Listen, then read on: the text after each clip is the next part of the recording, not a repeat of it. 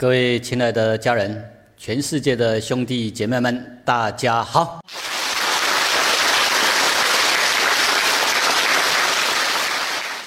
我们继续来探讨《道德经》的智慧，希望大家真的学到老祖宗留下给我们的高等智慧。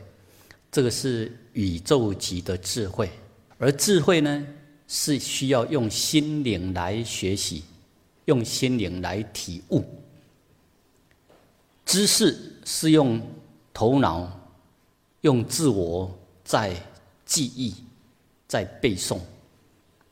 知识哈是用大脑在学，但是智慧需要用心灵来学。所以，希望大家能够用心灵来研习《道德经》，学习宇宙级的高等智慧。三十五章这一章主题是“淡中悟真道，常理是真人”。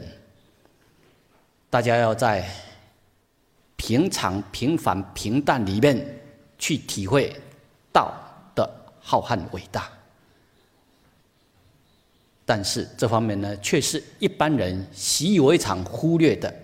我们现在来研习宇宙的真理实相，请大家一起来朗诵。其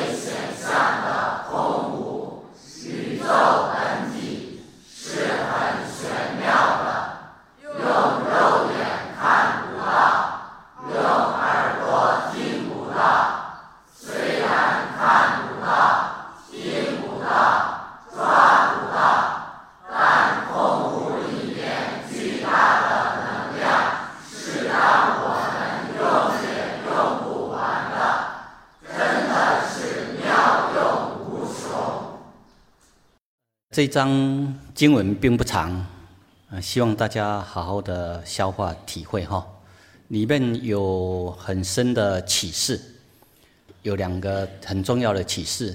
第一就是“执大象，天下往，往而不害，安平泰”。这个大象就是老子对于道的另外一个称呼了，也就是你一个人能够执守大道，也就是人所作所为都是从道出发。更白话的讲，就是都从我们的良心顺天之道而为。你真的从良心顺天之道而为去做，去为人处事，天下王，你可以走遍天下，到哪里你都不会去伤害任何人。你真的是从良心、从道出发，你到哪里你都不会去伤害任何人。因为心中没有敌人，所以你到哪里你不会伤害任何人。同样的，别人也不会伤害我们。我们没有伤人之心，别人也不会伤害我们。所以，不管你走到哪里，都是安平泰。你说要真正的幸福，真正的和平和谐。就是要把这种道的精神特征特性，我们好好的去体会，好好的去练习做出来。为什么那些体会道的人，他们能够做到心中没有敌人？因为这是从大自然的实相里面去看到。就像这一串葡萄，这个葡萄里面每一个就是代表你我他。这个你可以。举一反百，好好去体会。如果你从一个家庭来看，你我他这串葡萄就是我们的家庭；如果你从一个单位来看，这一串葡萄它代表就是我们整个单位所有的人，我们都是一家人。如果你从一个国家来看，也是一样。我们所有的民族，所有的百姓，我们都是。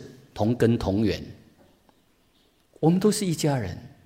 如果你提升到整个地球来看，一样，地球所有的人，我们都是同根同源，我们都是一家人。这是道在跟我们启示的。你没有去了解，没有去看的话，你就看不到，看不懂。你真的用心灵去感受，你就可以体会到。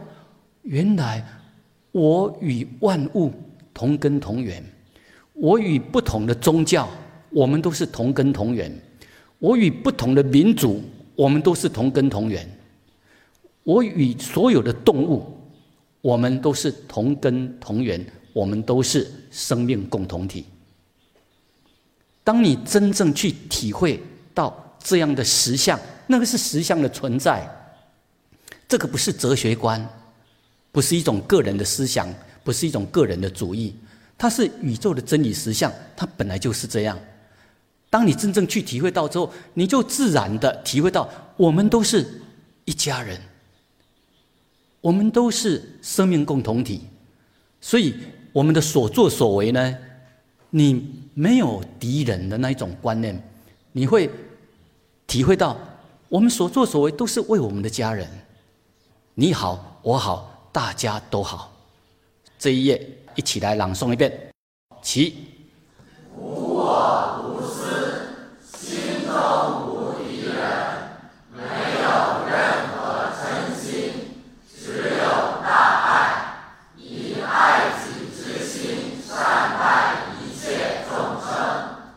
就是你真正去体会到，你体会了之后，你自然的。就会体悟到这样的心灵品质，这样的实相。而有的人呢，他因为习惯用自我在运作，习惯活在自私自利、争名夺利的世界里面，所以他认为啊，那个不切实际的。我们应该怎么样去争强斗胜，这样我们才不会输啦。结果还是一直用自我去逞强。好了，到后面就是会。制造出很多的对立冲突痛苦，啊，有的人认为啊，这个不切实际呀，我们距离这个很很远呢，这个不容易做到啊。也就是说，他还找很多的理由，让自己还是在自我的小我的世界里面，要去跟别人争强斗胜，要去跟别人争名夺利。这方面呢，就是因为他的苦吃的还不够。所以他不愿意去学习这种高等的心灵、高等的智慧。道就是要告诉我们宇宙的真理、生命的实相是怎么样，让我们去体会到了之后，你真的体会到之后，你就自然会呈现出这种心灵品质格局出来。当你真的这样做之后，你就可以体会到为什么说执大道，天下亡，亡而不害，安平泰。道德经所讲的都是可修可证，你可以去练习去做的，你可以去实验，你去对比，你去实验。我们用自我在逞强斗胜，后面得的结果是怎么样？包括对待我们的家人一样，你都可以去对比。如果我们用爱己之心来爱护每个人，你去对比看看，所换来的成果是怎么样？这个大家都要去实习呀，去实验呢，你才会知道哇，老子所讲的都是真正的真理实相。这一页，请大家一起朗诵一遍，起。十八相，天下往，往。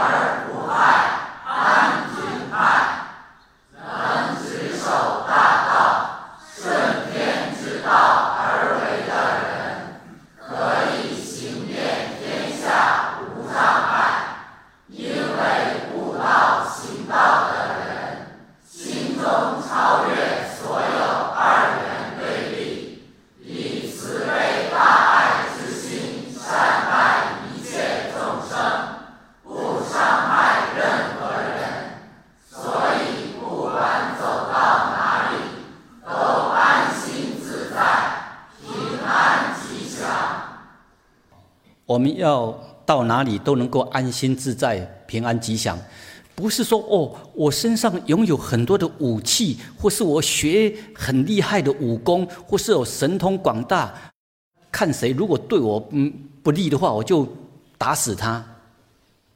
如果是这样的话，你很快你就被打死了，因为那个冤冤相报啊。记得哈，你用武力。用暴力去对付别人，同样的，哎，人外有人呐，天外有天呐。你厉害，一定有别人比你更厉害了。你厉害，别人就算赢不过你，他也把你暗算了。真的，大家不要在那里勾心斗角、逞凶斗狠，要学会真诚真心的善待每个人，柔软。慈悲大爱，那才是真正来到心中没有敌人。你没有敌人，你到哪里你就你都安心自在了。你爱护别人，别人自然爱护我们了。但是这么浅显的道理，这么样的普通的道理，这个一讲出来哈，一般人都觉得这个没什么啊，或是那个不切实际呀。我们应该去学什么武功？学什么强化自我？学什么成功术？让自己变得越强壮，那个才是更重要啊！一般人还是喜欢学习那些术，学习十八般武艺，让自己变成很厉害。哎，啊，所以你要跟大家讲，我们要跟大自然看齐学习呀！我们要学习那些植物啊，与世无争啊！别人就是那个头脑有问题呀。道之出口，但乎其无畏。别人认为那个懦弱啊，你不争不抢，你怎么赢别人？你这样就会变成呆子，你这样处处都吃亏。所以你要跟众生讲道，讲真理实相。一般人他没有学习过的话，他苦吃的不够的情况之下，他不太容易信，也不太容易了解。请大家把这个。用心灵来朗诵，也来体会其中的奥妙。其道是出口，但悟其无味；视之不足见，听之不足闻，用之不足记。道最深奥，也最浅显。要和世俗人介绍道是什么？一般人都会觉得这个太平凡。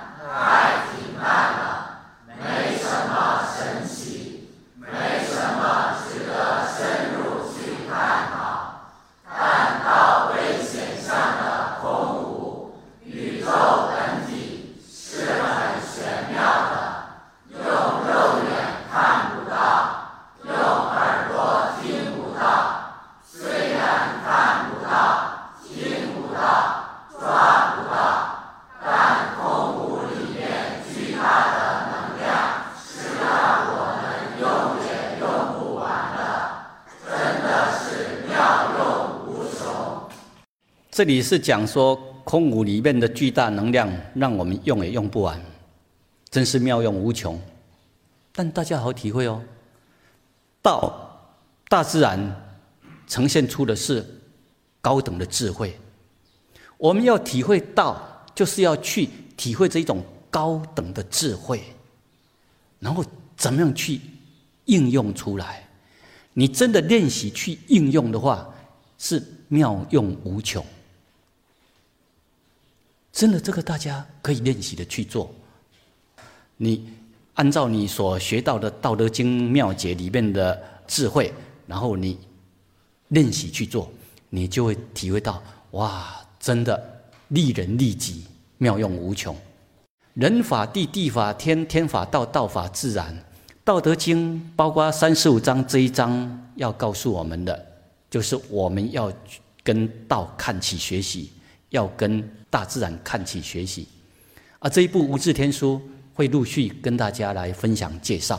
如果你没有前面《道德经》的文史基础的话，要跟你分享，你也觉得啊，那个不切实际的，也就是“道之出口，淡乎其无味”。大家认为这个我常常看到啊，植物有什么好学的？啊，那个农作物有什么好学的？动物有什么好学的？这个没什么，我们人类才厉害。我们人类是万物之灵。所以，一般人如果他没有正确观念之见的话，他没有学习《道德经》，你要跟他讲大自然拥有很高的智慧，值得我们学习。一般人他是不信，因为道之出口，淡乎其无味。他觉得那个很简单呐，那个很浅显呐。我早就很喜欢大自然，我常常去大自然里面，比你次数还多啊！你还跟我讲那一套，他会认为他很懂，哎，但请大家归零，请大家用清净的心灵来看，因为一般人是用头脑、用知见。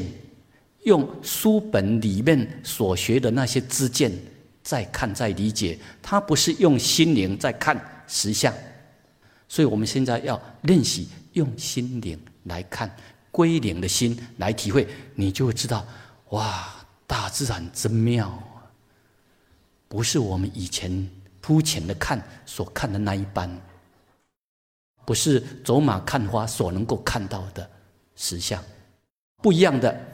怎么样不一样？现在我们要练习道法自然，向板栗树看起学习。很多人都一听到这个啊，如果他没有学习《道德经》的话，他会认为你的头脑坏掉了。什么向板栗树看起学习？我要跟古圣先贤学习的，那个什么什么圣人讲出来的那个才是珍贵了。什么经什么经，那个才是最珍贵了。但是，我要跟大家分享的是，所有的经典，人类地球上所有的经典，全部都是从哪里出来？都是从《大地风云经》所演化出来。所有的经典都是那些古圣先贤他们向。大自然看起学习，读懂无字天书之后，讲出宇宙的真理实相，讲出宇宙的运转法则。所以，真正最深、最实用的经典是《大地风云经》，也就是无字天书。希望大家重新来看，重新来体会板艺术有什么值得我们学习的。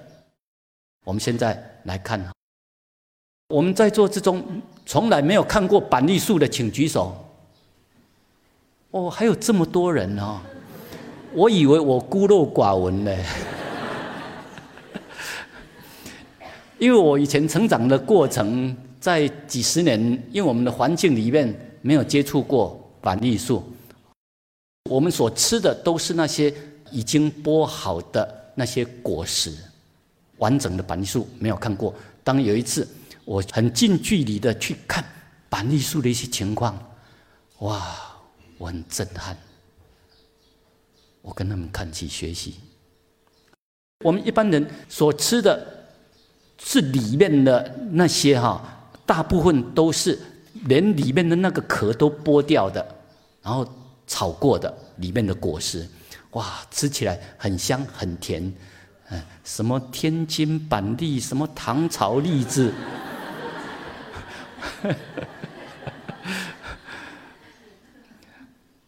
有的他们要。买那个栗子给我，他说：“我买糖炒栗子给你好不好？”我说：“我要宋朝的。”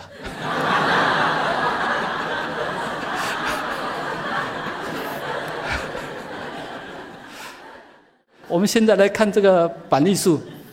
当有一次我到东北那边，实际去看那个，因为附近有一片板栗森林，我去看那个实际的板栗的情况，很近距离去看，哇！我看到那个板栗，原来它的果实，它的外面的是这么样的刺，很那个刺都是很尖锐的。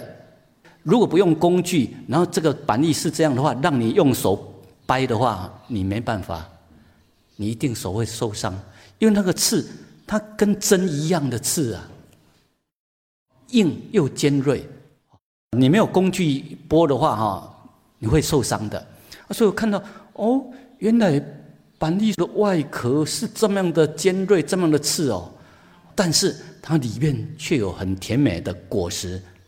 那我去看这个板栗树的情况，当我实实际深入去观察之后，一方面，当我很感恩他们，感恩他们生产出这么甜美的果实跟我们分享，但是他还在跟我讲经说法。有人哈，他就问我，他说：“你的老师是谁呀？”我会跟他们讲，我以前是跟书本学习，跟古圣先贤学习，我现在是跟大自然在学习，跟植物在学习，跟动物在学习，跟我们身边的人事物在学习，而从大自然里面所体会到的那一种高智慧、高格局，那是一般人所做不到的。当我深入去观察之后，赞叹这些板栗树，它们就是成长，然后开花结果。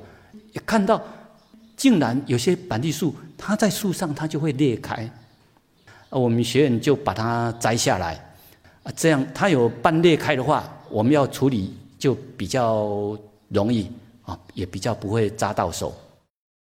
有时候从地上就可以捡到，然后我们再继续观察，观察我看到。奇怪，有的还没有开，有一个怎么它裂开了？一个它裂开了，哇！当我看到这个，我很震撼。一般人可能觉得这个没什么啊，这很自然啊。你认为的很自然，我看起来是很奥妙的，很神奇的，大自然的智慧。大自然的爱在这里，你有看到吗？当我看到它外壳这么的刺，但是呢，当它长大成熟到某种程度的时候，它会慢慢的裂开，慢慢裂开，裂开到一个情况，那些果实呢，怎么样？自动掉落下来。这是板栗树的慈悲。板栗树的大爱，大自然的爱，哇！当我看到他们竟然外壳这么样的刺，你不用去提早去掰它，你不用去被扎伤，因缘成熟的时候，当熟到最甜美可口的时候。板栗树，它会裂开，然后把它的成果跟我们分享，好好去体会。它的刺会不会用来伤人？它的刺不会用来伤人呢。它的刺是在做什么？它是在保护里面甜美的果实可以顺利的成长，可以顺利的结果，以便将来有甜美的果实可以跟众生分享。大家好好去体会哦。我们一般人学的一些武功武术，或是他拥有一些武器，他很容易就要去伤别人，看不惯的就要去伤别人，他是主动的去刺伤别人，这个都会结恶缘。而板栗呢，它虽然有那些刺，这个就好像它有一些工具，有一些会伤人的刺，但是它。并不会去伤任何人。那你在未成熟之前，你去抓它，你去踩它，你被刺伤到，那是你在未成熟之际你去碰触嘛？不是它要刺伤我们。它的这些刺呢，只是在保护、保护这些甜美的果实能够顺利成长、成熟，以便将来。有甜美的果实可以跟众生分享，而这些分享呢，有没有条件？甜美果实无条件、无所求，与众生分享。你只要顺着它的季节、气候，顺着它的成长的情况来采收，你不会被扎伤。板栗果树呢？会把它的甜美的果实掉落下来，跟众生分享。当我看到这些，我很震撼。很多人他觉得这个没什么啊，我相信大多数的板栗树果农哦，他们也不容易看到这个层次啊。他们觉得这个很自然啊，这个没什么啊，但是我却看到。大自然的智慧，大自然的巧妙设计，大自然的大爱，板栗树的爱，是这样的在成长，这样的无私的分享，巧妙的设计让果实可以顺利成长，成长到一个情况，自动掉落下来，无条件。跟众生分享，大家好好去体会。我们每个人都会有我们自己的一些个性、脾气，对他的那些芒刺，这个就好像他的特征特性，他有他的特征特性。我们每个人都有我们的特征特性、毛病、脾气、习气。我们能不能来到？你有你的个性，没关系。这些个性不要用来刺伤别人，而是用来让我们自己可以不断的成长，然后有成果来跟众生分享。板栗树的启示，让大家能不能更深入的体会？好好去体会这一段，请大家朗诵一遍，作为这一章的结束。起。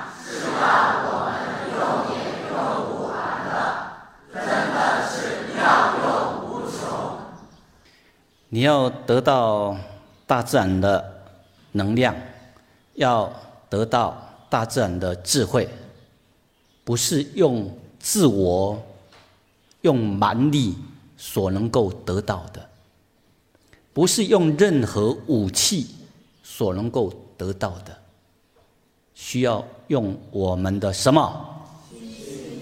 需要用我们的心灵，需要真诚真心。当我们用心灵来体会，你就会来到所谓的心领神会，智慧就从中开启。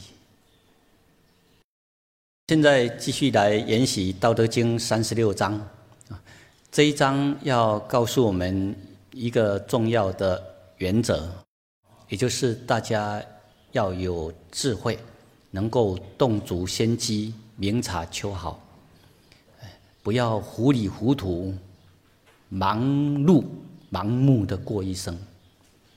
真的要有智慧。当我们有智慧，我们可以来到保护我们自己，一方面又保护众生，不伤害别人，也不要让别人来伤害我们。大家能够。是一个很和谐的生命体，大家共存共荣。如果你不了解的情况之下，你会糊里糊涂的去跟众生结很多的恶缘，后边会招来很多的痛苦。三十六章，请大家一起来朗诵一遍，起。第三十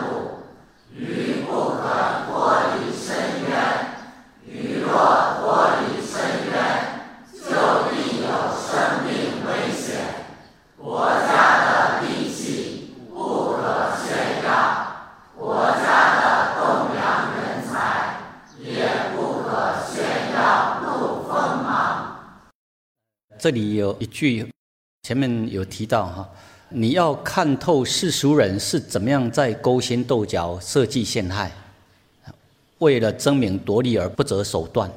也就是说，如果一般人他一直强化自我，他为了增强，为了得到胜利，他就会设法啊勾心斗角、设计陷害。也就是说，这种心灵品质，它如果是用竞争的这一种观念，怕输别人这种观念，他慢慢的就会走上这一种勾心斗角、设计陷害的这种世界。所以我们要清楚的看到，一般人他的心灵品质，如果是用自我在运作，越强化自我，越是刚愎自傲，这种情况就容易出现。所以你要有智慧。有的人他觉得我没有去害别人，我自己是好人啊，为什么别人要伤害他，别人要陷害他？有两种情况啊，一方面是因为自己没有看到自己的问题，第二。你自己糊里糊涂的，哎，看不清对方的实相。还有，当你内心里面有一些贪便宜之心，你自己看不到的话，你就容易上钩。这一章就是在告诉我们：我们不要有害人之心，害人之心不可有啊。但是你要了解众生的一般实相。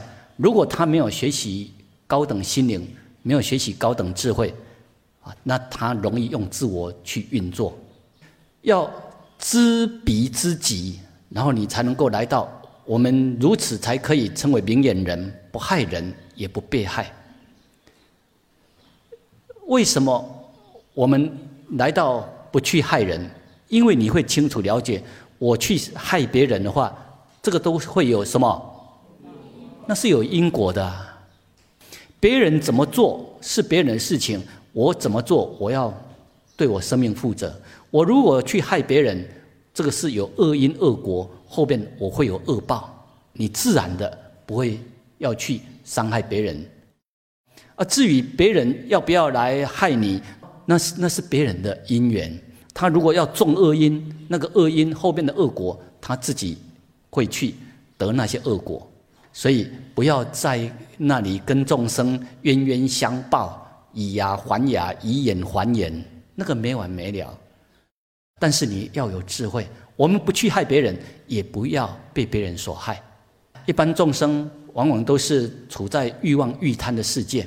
这个鱼，它为了尝那些甜饵，结果就被钓起来了。大家好好去体会哈，前面就有提到，一般人就是利用人性的弱点，欲望、欲贪、贪便宜的心态，然后引诱别人来上钩，所以大家要好好去体会哦。像这个是我在西湖边美丽的风景啊，但是有人就在那里钓鱼。哇！结果看到没多久，真的就有一条不小的鱼被钓上来。这个鱼会被钓上来，是因为他喂的那些甜美的饵，他看不到那个甜美的饵里面有钓钩。这个就是贪便宜、贪的心，所以就会。容易出大问题。你看，《道德经》这一章就是要告诉我们：如果你有贪便宜之心，你后面就会有痛苦。所以我们要看得出啊，我们要怎么样去洞烛先机，明察秋毫。你看呢？为什么不少客户会被骗？别人就是利用。众生那个贪便宜的心，像这个实行诈骗的人呢，他们就是利用前面就是告诉你，你投资多少，然后那个获利可以多少，比银行的那个利息高出十倍。很多人他就开始动心了，前面真的有好处啊，对方很有信用啊，高出十倍的利息给我们，结果呢？这个是在马来西亚那边的哈，所以要用他们那边的马币去计算。你投入一万块哦，没多久他给你多少的利利润？那你觉得哎，这个人很有信用，不错，很好。结果呢，第一次投入一万块，后面就再投入十万块，不错哦。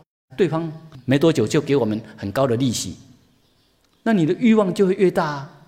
结果呢，我怎么样去卖房子来，呃，做更大的投入，或是钱不够的话，我去跟别人借一些钱来，因为这个太好赚了，哎，结果呢，当你更大笔，你投入了一百万，投入更大笔的进去之后，好了，你就不知道前面那些是鱼饵，钓你这个大鱼上来。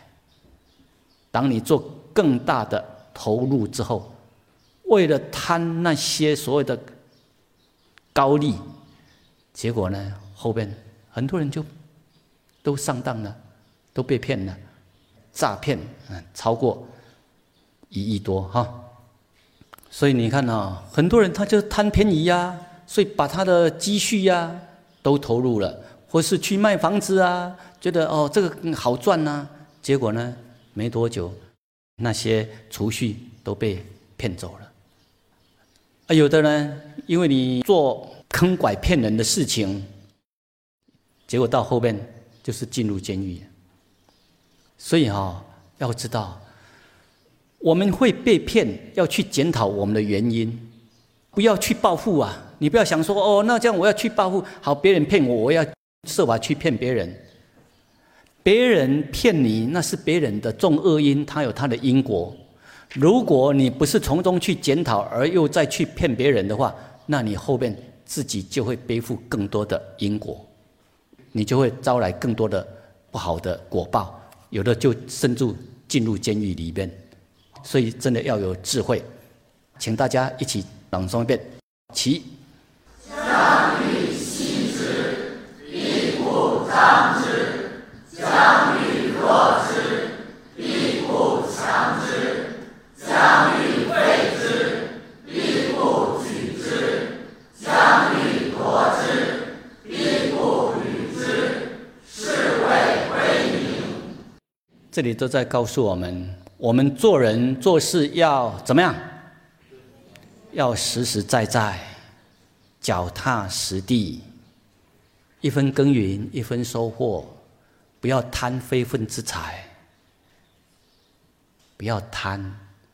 还有很重要，我们不要去伤害任何人，不要勾心斗角去陷害任何人。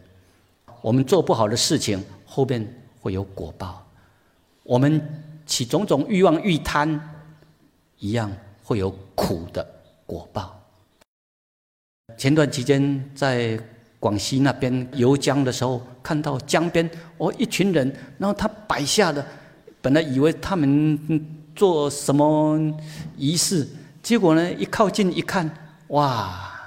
一群人在那里摆下了四十几只的钓竿，那他们都把那个网布置好了，然后他们就在旁边等着，等着鱼上钩。这里有四十几只的钓竿哦，啊！结果我们上岸之后，然后我们去了解看看，这一位钓鱼的人，他们就跟我们讲，他们是怎么样在制作鱼饵，怎么样。用所谓的现在改良比较更精密、更厉害的鱼饵来钓鱼。以前是一条线绑一只钓钩，现在呢，一条线上面有十几只钓钩。他这个人就跟我们讲，他们怎么样做鱼饵，因为这个也就是钓到鱼的几率又更大，又更大条，而且几率又更大，只要他。